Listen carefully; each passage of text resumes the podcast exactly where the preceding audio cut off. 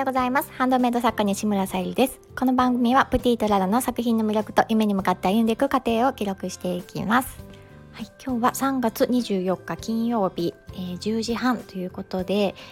えーと一度9時ぐらいにねあの収録して結構ねこちらも1時間近くかけて撮ったんですけど削除しました。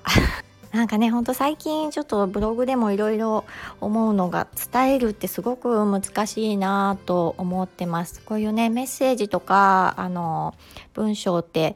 ぱり人にねの心をね動かすような何か発信できたらいいなっていうふうには思うもののねちょっとした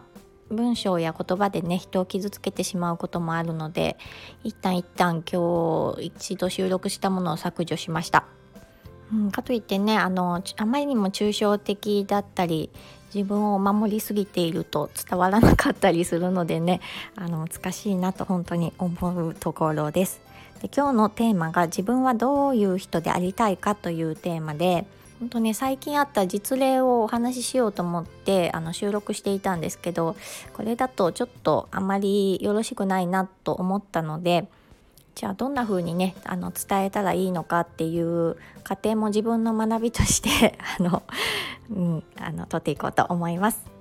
えーと、人をねあの怒る、うん、結構怒鳴ったりして怒るっていう場面に遭遇した時に私が感じたことなんですけども人ってねやっぱり感情があるのでそういった気持ちが湧き起こるのも無理はないと思います。ただその時の伝え方ってとっても大事だなっていうふうに感じましたで感情でねやっぱり怒りがこみ上げてきた時に相手にそれをぶつけた時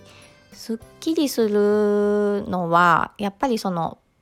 ぶつけた本人だけなんですよね。そのぶつけられた相手といいますか、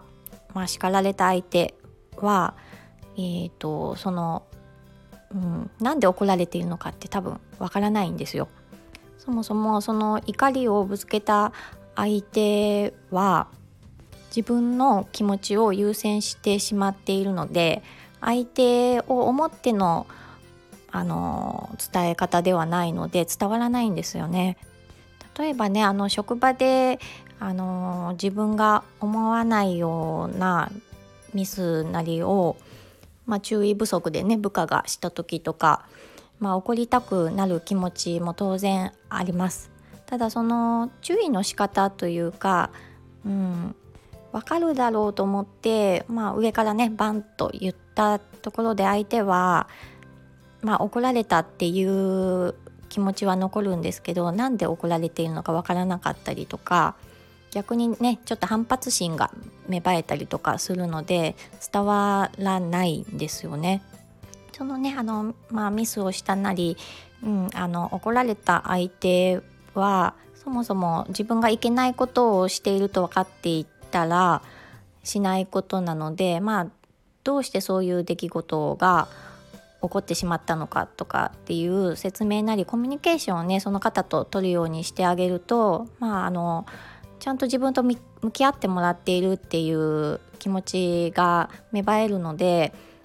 まあ、100%とは言いませんけれどもそのお相手の、ま、気持ちが伝わることによってその方の言葉を受け入れようとしてくれると思うので、まあ、伝え方ってすごく大事だなっていうふうに思いました。もちろんねあの私もそうなんですけどイライラしてね相手にあの求めてしまうと本当にね求める時にやっぱり怒ったりイライラすると思うんです。で期待とかね自分の願望が優先してしまった時にそういったことって起こると思うので、まあ、相手にねその結果を求めるんじゃなくってうんまあ、期待はねもちろん自分のね子供さんとかにねあの期待とかそういったのはね持つのはもちろんあると思うんですけども期待とかねあの願望はあっていいと思うんですけどその結果をね求めてはいけないなっていうふうに求めてねあのイライラしてはいけないなっていうふうに感じます。あの競馬とかあのオリンピック選手とか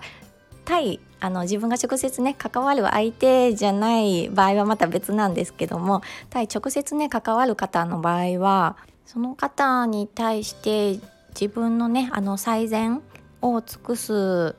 形で接していかないとなんか間違ったねあの伝わり方がしてしまうなっていう風に感じました。でねあのコミュニケーションを取ろうと思ってあの伝えようとしてそれも伝わらなかったっていうこともねあのあるかと思うんですけどでもそれは自分の中でねあの最善を尽くしてコミュニケーションを取ろうと思って心を込めてね動いたことなので全然あのそれはいいことだなと思います。とねあの自分がイライラした時に相手をね自分の思い通りに動かそうとしていないかとかねちょっとふと振り返るとまた違った行動ができるじゃないかなと思います。私もちょっとねふと振り返れるようになったのはほんとつい最近で あの出会いのおかげで自分はねあのどういう人でありたいかっていうのをただそれだけをねあの持っていたらいいんじゃないかっていう風に言葉をいただいたことがありまして対ね相手に自分が心を込めて接していたらその先ねその人がどう行動するかまではもうその人自身の考え方思考によるのでやっぱり自分がそこで最善を尽くすというのが大切なんだなっていうふうに教わりましたので私もねそうだなっていうふうに腑に落ちて感じましたのではいこんな形でねお伝えさせていただこうと思いました。ちょっとね今日もうまく伝えられている自信はないんですがはいいつも聞いてくださりありがとうございます。はい今日はこの後えーと、天然石のハーバリウムボールペン2月10月12月と、まあ、今の季節とは違うんですけどもそのプレゼントされたい方がその誕生日ということでプレゼントいただけるということで準備していきたいと思います。そして明日の9時から、えー、宝石のギフト。今回は初めてあのジュエルキャンドルとの、えーと、コラボレーションの商品になりますのでとっても綺麗な商品で、えー、サムネイルの方にも貼らせていただきます。またよろしければチェックしてみてください。はい今日も聞いてくださりありがとうございます。プティとララさゆりでした。